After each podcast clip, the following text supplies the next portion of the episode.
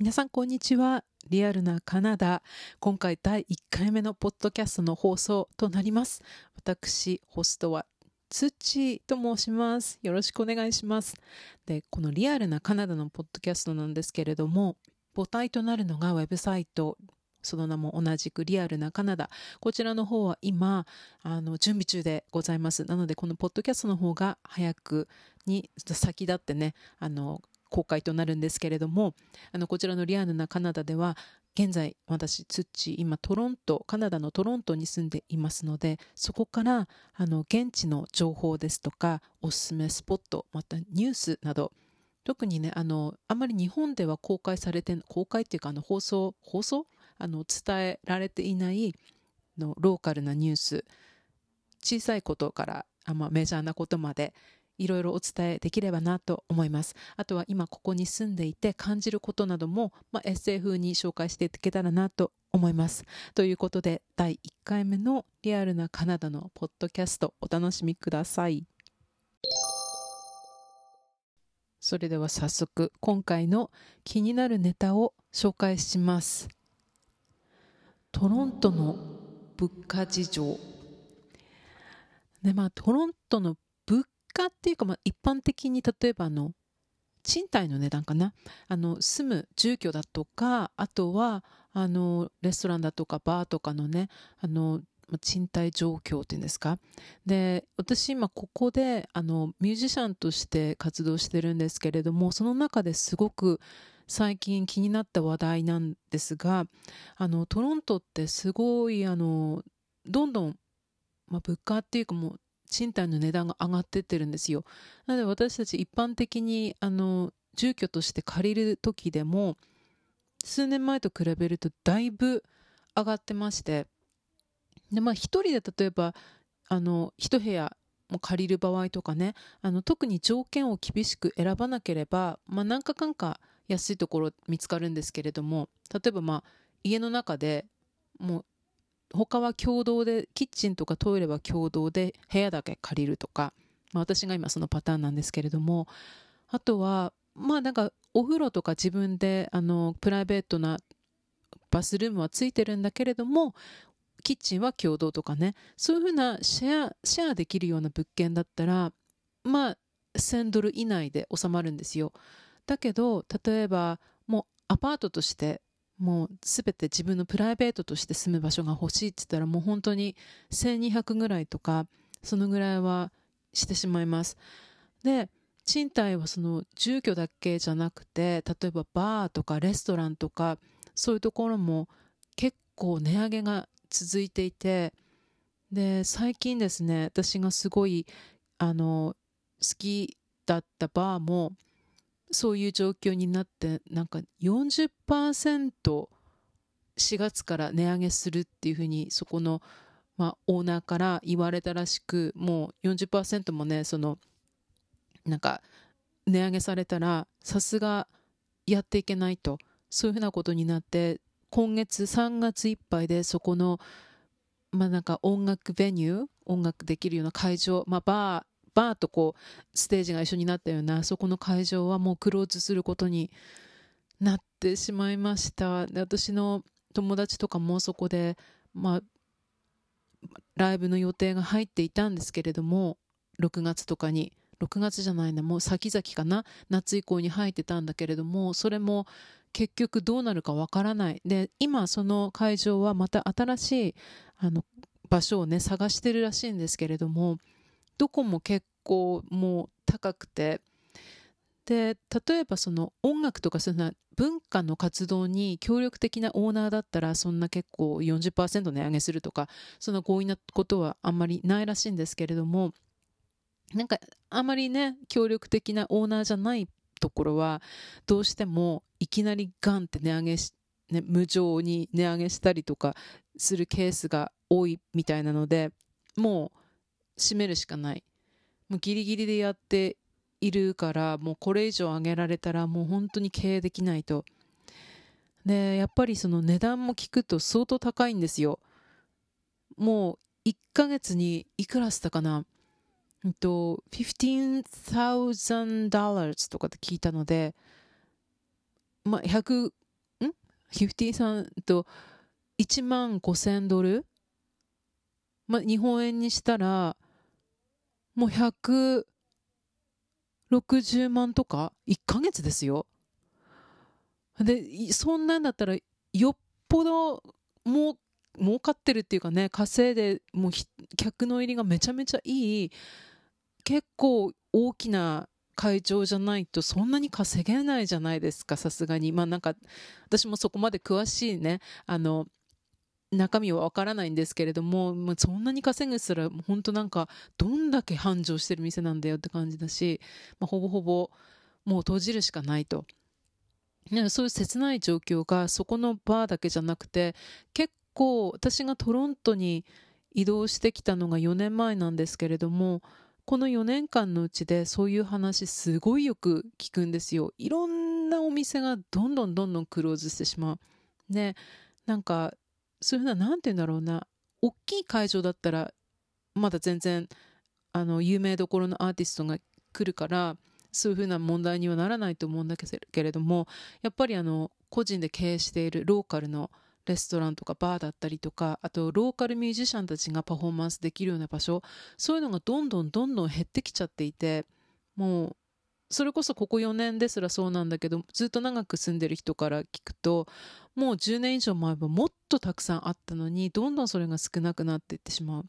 で噂によると結構トロントってその比較的あの低所得者を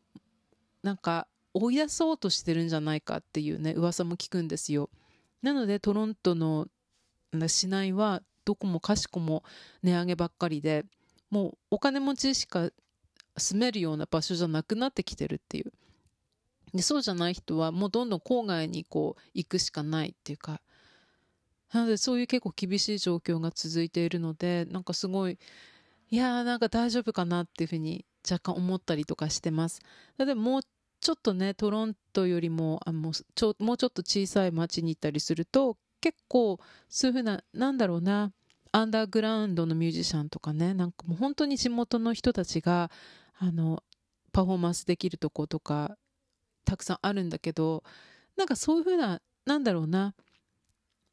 なんかローカルなカルチャーの発信地みたいなのがねもうちょっと増えていけるような環境が整っているといいなと思うんですけれどもちょっと不安を感じている今日この頃です。では次の話題に行きたいと思います。トロントでの誘拐事件。なんかあの1回目から結構ねダークな話題ばっかりって気もするんですけれども先週起きたニュースを紹介したいと思います。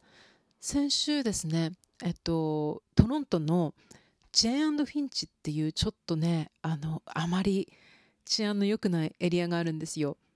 まずそこだけはなるべく避けた方がいいよっていうふうに言われているエリアなんですけれどもその近くで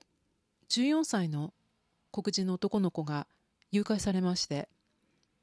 その誘拐された時間がだいたい朝の8時ぐらいだったんですよ。ちょうど学校に行こうとしているところをあの2人組のね20代前半ぐらいの男性に車に無理やり押し込まれてでその現場を目撃さあのした人がいるんですって。目撃情報があったんですよ。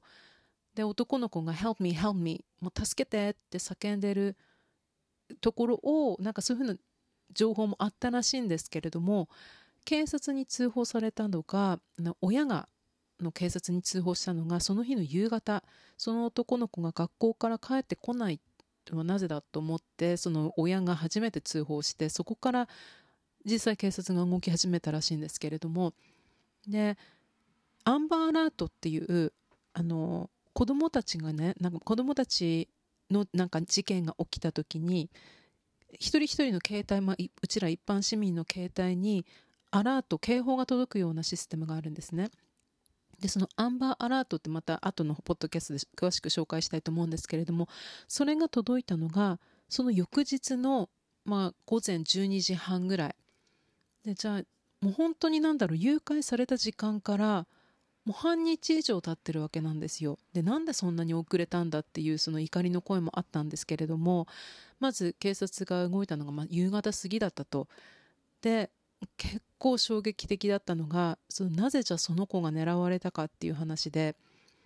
で、まあ、トロントって特にその辺りのエリアって比較的すごい治安が悪くて、あのドラッグだったりとか、まあ、銃撃もそうなんですけれどもそのドラッグをやってる人たちがすごい多いっていう。で今回コカインを、うんと、やってる人が、まあ、お金借金してたんですディーラーに。でその4 400万ドルぐらいの借金があってその借金していたっていうのがその誘拐された子の義理のお兄さん本当のお兄さんじゃなくて義理のお兄さんステップブラザーだったらしいんですよ。で結局そのお兄さんの肩代わりに何の関係もない義理の弟さんが誘拐されたと。でもすごいショッキングな事件で。で私もなんかもういろんなニュースもすごく大々的にその日放送されてまして。なんてひどいんだと思って心配してたんですね。で、いろんな人のコメントとか読んでも、あ、これはもう無理だなとか、結構悲観的に捉えてる人も少なくなくて、でも、すごい良かったことに、その日の夜、もう無事保護されたっていうニュースが来て、もう一段落ついたんですけど、もう、なんだろう、すごいほっとしましたね。だって、ありえなくないですか？なんか実際でもそういうニュースがね、なんか、映画の世界じゃなくて本当にこのなんかそのね人質じゃないけどドラッグのですよコカインの。いやもう本当になんかショックっていうか衝撃的なニュースでした。で本当にトロントってその北米のな北米の中でもっていうかあの世界の都市で住みやすい都市の、まあ、トップいくつとかに挙げられてるぐらいの街なんだけれども実際治安めちゃめちゃいいかって言ったらそんなことはないです。で銃撃事件とかも特に日本で報道される事件っていうのは何か例えば大きいイベントがあった時に銃撃事件があったでそういうふうな時はあの例えばねあの去年のラプターズのと優勝パレードで最後のもうあの会場となった場所で銃撃事件があったってそれは日本でも放送されてたらしいんですよね。ニュースで報道されてたんだけれども。なんかそういうねなんか比較的大きいところでの方あの発砲事件だったらあの知られてるっていうか報道されてるんだけれども小さいもうあちこちでちょこちょこ起こっているのってあまり報道されてないんですよ。もうありすぎるので。で結構やっぱりいつそういうふうないつどこでそういうふうなのがあるかっていうとまあ多いのが夜中のクラブ。で特にアフターパーティーアワーなんか大体2時でもうトロントのほとんどのお店は閉まっちゃうんですけれどもそのお店が閉まった後のあのまた他アフターアワーパーティーっていうんだけれどもそういうふうな閉まった後にまたパーティーに繰り出す人たちの間で起こったりする。で大概まあなんか内輪で起こる発砲事件が多いんですがあとマフィア絡みだったりとかね。またそういうなドラッグが絡みだったりとか。なので一般の人が巻き込まれているのも方が多分少ないとは思う。一般の人っていうかなんかそれ関係ない人たちが巻き込まれているのは案外その中でもなんかうん少ないとは思うんだけれども。たまに全く関係ないなんかもう無差別の銃撃もあったりとかします。なのであまりこうねなんか油断しないように自分も気をつけたいとは思うしよくあの私もこっちに来てからね「いや大丈夫でしょう」みたいな東京に住んだことこともあったので都会でなんかその夜遅くに例えば帰ってくる時も一人でも大丈夫かな？なんてその治安悪い場所めちゃめちゃ悪いところじゃないのででもやっぱり周りのね地元の人はいや絶対一人で帰っちゃダメとかあの絶対家の前まで送っていくよっていうふうに釘刺されることが多々あるので例えば女性一人で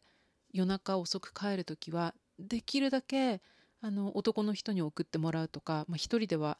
帰らないように、まあ、家の前までなんかタクシーで帰るとかねタクシーとかウーバーとか使って帰るとかその方が安全だと思います。なので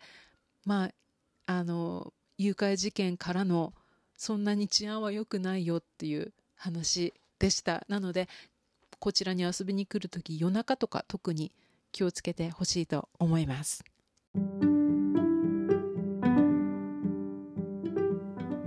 そんなわけでリアルなカナダ第1回目のポッドキャスト今回2つの話題を取り上げたんですがこんな感じで皆さんにトロントからリアルな生の情報をお届けしていけたらなと思いますのでぜひ購読していただけたら嬉しく思います。では第2回目の放送まで楽しみにお待ちください。ウェブサイトの方も近々公開しますのでそちらの方も見ていただけたら嬉しく思います。また番組へのコメントなどもこちらメッセージでこれアンアンカーから配信してるんだけれども多分メッセージもできるのかな。であのメールでも受け付けております。ウェブサイトあの準備でき次第メールでも受け付けますのでよろしくお願いします。それでは次回まで元気にお過ごしください。つっちーでした。じゃあねバイバイ。